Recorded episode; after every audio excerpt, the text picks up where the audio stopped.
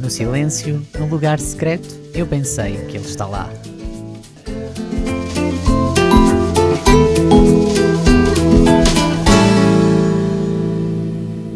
Olá a todos, tudo bem? Como é que têm passado?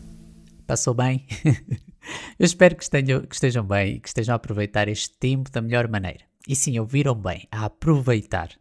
Eu hoje estava para fazer um episódio sobre Neemias, sobre a reconstrução dos muros de Jerusalém, íamos assim um bocadinho mais deep na história. Tinha tudo alinhado e tal, as passagens escolhidas, mas Deus colocou no meu coração falar sobre o lugar secreto e da sua importância, especialmente nesta altura que nós estamos a viver. Mateus 6,6 diz: Mas quando você orar, vá para o seu quarto, feche a porta e ora a seu pai que está em secreto. Então o seu pai, que vê em secreto, o recompensará. Eu quero encorajar-vos hoje com algumas palavras sobre este tema e o porquê de precisarmos deste conceito bem presente nas nossas mentes e no nosso coração. A tua vida com Deus depende deste lugar. Se ainda não o descobriste, vem daí comigo ao lugar secreto. Nós só podemos conhecer alguém se passarmos tempo com essa pessoa. Provavelmente eu já usei esta frase noutro episódio ou num live qualquer. Mas é porque é verdade. Se não tivesses passado tempo de qualidade com os teus familiares ou os teus amigos, nunca poderias ter a ligação que tens com eles hoje.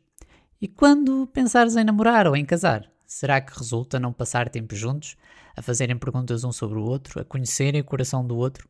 É claro que não. O lugar secreto é o local, entre aspas, em que estão só tu e Deus, face a face, prontos para partilhar, conversar e conhecerem-se. Moisés conhecia bem este lugar.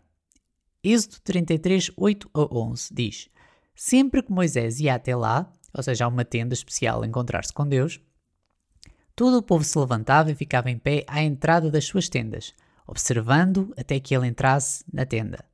Assim que Moisés entrava, a coluna de nuvem descia e ficava à entrada da tenda, enquanto o Senhor falava com Moisés. Quando o povo via a coluna de nuvem parada à entrada da tenda, todos prestavam adoração em pé, cada qual na entrada da sua própria tenda. O Senhor falava com Moisés face a face, como quem fala com o seu amigo. Só até aqui. O Senhor falava com Moisés face a face, como quem fala com o seu amigo.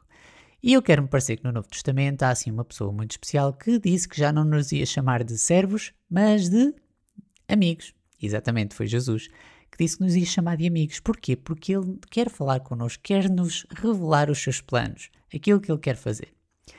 E não era só Moisés aqui no Antigo Testamento. Muito antes dele, Abraão conheceu Isaac, Jacó e tantos outros desde o início do mundo conheceram Deus de perto e este lugar secreto. Daniel também fazia questão de se recolher para o lugar secreto dele com Deus, diz em Daniel 6,10. Quando Daniel soube que o decreto tinha sido publicado, foi para casa, para o seu quarto, no andar de cima, onde as janelas davam para Jerusalém, e ali fez, ênfase agora, o que costumava fazer. Três vezes por dia ele se ajoelhava e orava, agradecendo ao seu Deus. Não é que o lugar secreto de Daniel fosse um lugar escondido, era apenas um lugar onde só estavam ele e Deus. Jesus, no entanto, definiu o tom e o exemplo de como deve ser o nosso tempo a sós com Deus. Além do versículo que nós já vimos acima, vou ler-vos uh, quatro versículos, todos na mesma linha, todos com a mesma dica, ok? Vejam se conseguem apreender o que aqui está. Marcos 1, 35 a 37. De madrugada, quando ainda estava escuro, Jesus levantou-se, saiu de casa e foi para um lugar deserto, onde ficou a orar. Simão e os seus companheiros foram procurá-lo e, ao encontrá-lo, disseram: Todos estão à tua procura. Lucas 5,16. Mas Jesus retirava-se para lugares solitários e orava. Lucas 6,12. Num daqueles dias, Jesus saiu para o monte a fim de orar e passou a noite orando a Deus. Mateus 14, 23. Tendo despedido a multidão, subiu sozinho ao monte para orar. Ao anoitecer, ele estava ali sozinho. Hum, reparem, Jesus retirava-se constantemente para o lugar secreto para estar em comunhão com o Pai, sem distrações. Este tempo é indispensável. A Igreja, sabem, a comunhão com os outros irmãos nunca vai substituir este tempo. Porquê? Porque Deus quer relacionar-se com cada filho pessoalmente. Ele quer relacionar-se contigo, sim, pessoalmente. Eu sei que há muito pessoal com esta dificuldade e eu também já a tive. Mas se tu soubesses o quanto Deus quer que tu te aproximes dele e lhe contes sobre o teu dia, sobre o que tu sentes, sobre os teus planos, um, sobre tudo, Não há limites. Podes falar com Deus sobre tudo. E depois, não só isso, não é porque estamos num relacionamento, são dois. Ele está desejoso de revelar os seus planos, mostrar-te as obras que ele tem feito na tua vida, na vida dos outros e aquilo que ele vai fazer. É verdade. Mas a condição para isso acontecer é o conhecimento dele, é tempo passado com ele. E não é algo que esteja fora do nosso alcance, percebe isto? Tu conheces tanto de Deus quanto tu quiseres. A bola está do teu lado. Eu acho que o motivo pelo qual Deus estava a insistir nesta mensagem hoje, neste tempo de pandemia, é exatamente porque tens uma oportunidade, nós temos, aliás, uma oportunidade um, para aproveitar e aprofundar, ou alguns de nós começar, a nossa relação com Deus. Mais Bíblia, mais oração, mais louvor, mais adoração. Temos mais tempo. Ele abriu o caminho no meio do caos do social em que nós vivemos, silenciou todas as vozes à nossa volta e ele não quer que o entretenimento ocupe esse tempo especial que deve ser só teu e dele, dos dois, juntos. Isto vai ligar ao episódio do Netflix, se quiseres ir dar um, não é uma olhada, é uma ouvida, podes ir. Um, em Hebreus 4,16 diz: Assim aproximemo-nos do trono da graça com toda a confiança, a fim de recebermos misericórdia e encontrarmos graça que nos ajude no momento da necessidade.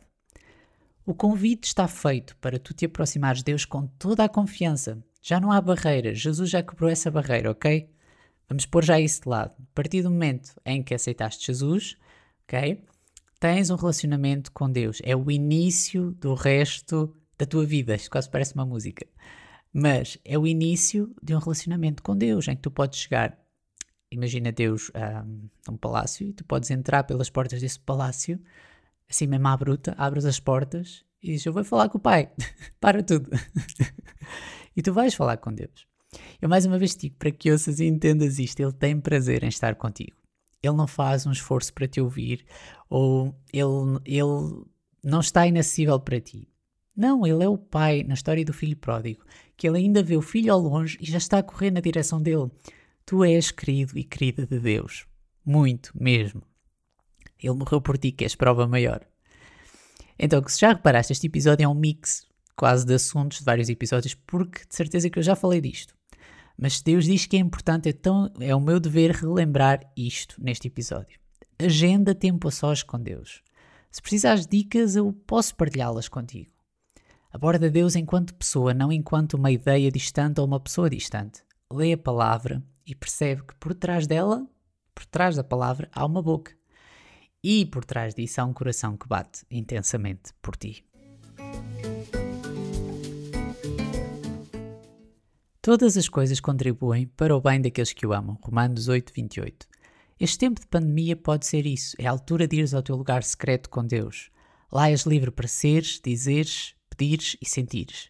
E ouve o Pai, o que Ele quer falar contigo nesse lugar especial, nesta altura. Eu vou-te deixar algumas quotes, algumas frases sobre a importância desse tempo com Deus que eu encontrei e que me ajudaram. Absorve, guarda, porque podem ser úteis e podem motivar-te como motivaram a mim que possas dizer amanhã que conheces mais a Jesus do que hoje e depois da manhã, mais do que amanhã e daqui a 5 anos, mais do que neste ano e daqui a 30, muito mais. É esse o meu desejo para nós todos, possamos conhecer mais e mais a Deus porque Ele torna-se acessível e disponível para nós. Então, vou só aqui fazer um recapzinho destes, uh, destas quotes que eu achei interessantes. Uh, eu vou traduzir diretamente do inglês, portanto, desculpa-me se não ficar bem. Uh, Wes Hughes disse: um, Alguém descreveu o, o, tempo da manhã com Deus como uh, rodar o manípulo do rádio até que sintonizemos a frequência um, para a frequência de Deus. E só aí é que nós recebemos a mensagem. É interessante. Uma comparação com o rádio. Um, Henry Blackaby uh, disse para nós não tentarmos pensar no tempo que passamos com Deus como um dever. O propósito de um tempo a sós com Deus é para conhecermos Deus. E assim que nós com começamos a conhecer a Deus, conseguimos caminhar dos nossos tempos especiais com Deus e apreciar esta relação viva com Ele e cultivá-la ao longo do dia através de toda a nossa vida. Um, o Patrick Morley, que é um, um ensinador da Bíblia, disse: Cada vez que um homem uh, me diz que não se sente muito próximo de Deus, a primeira pergunta que eu lhe faço é: Conta-me acerca da tua vida devocional. Muitas vezes o problema está mesmo aí. Foi o que ele disse. Mais, deixa-me ver aqui. Temos aqui uma quote do Charles Spurgeon. Se não sabes quem é, um dia também vou fazer um episódio. A fé é a estrada, mas a comunhão com Jesus é o poço através do qual os peregrinos bebem. Hum, ok. E depois, ui, que nome tão difícil. Kingsley Opuari Manual. Opuari parece africano. A oração ou é uma disciplina ou é um prazer. Se te focares no ato da oração, então ela é mesmo uma disciplina. Mas quando te focas na pessoa, Deus torna-se um prazer. Orar é um prazer quando é centrado em Deus. É, acho que ficam aqui algumas frases que te podem motivar e que hum, desconstroem um bocadinho esta ideia de que o tempo com Deus é seca, ou que o tempo com Deus é pouco produtivo, ou que estares a tirar tempo para este tempo com Deus é, prejudica-te noutra área ou no teu tempo ao longo do dia. Não, não, pelo contrário, é um investimento no teu dia. É assegurar-te do conselho, da sabedoria e da companhia de Deus para o resto do teu dia. E como tu começas o dia, uh, vai determinar a forma como tu acabas. E fazendo o wrap-up do episódio, uh, queria deixar-vos o um anúncio que eu vos disse que ia fazer esta semana. Pois é, amanhã vou estar na página do Facebook do ADJ, Departamento Juvenil da Convenção das Assembleias de Deus de Portugal, um, em facebook.com.br ad.jnacional. Se não se lembrarem do link ou se não virem, procurem ADJ. E uh, às, 8, às 8h30 Portanto, isto é dia 13 de fevereiro, às 8h30, hora portuguesa. Vou estar a falar sobre pornografia. Vamos estar a falar, somos um painel de convidados e vamos falar sobre pornografia. Eu vou dar o meu testemunho sobre como Deus me ajudou a ultrapassar a pornografia, a dependência de pornografia. Às 8h30, não percam, é super importante, é um tema que nós temos que falar. Estou ansioso e, hum, e quero falar convosco sobre isto. Um, isto é às 8h30, uh, Facebook, ADJ Nacional, deixa eu ver se não me esqueço. O evento chama-se Fake Love Desconstruindo a Pornografia. Eu espero que vocês fiquem bem, que se cuidem.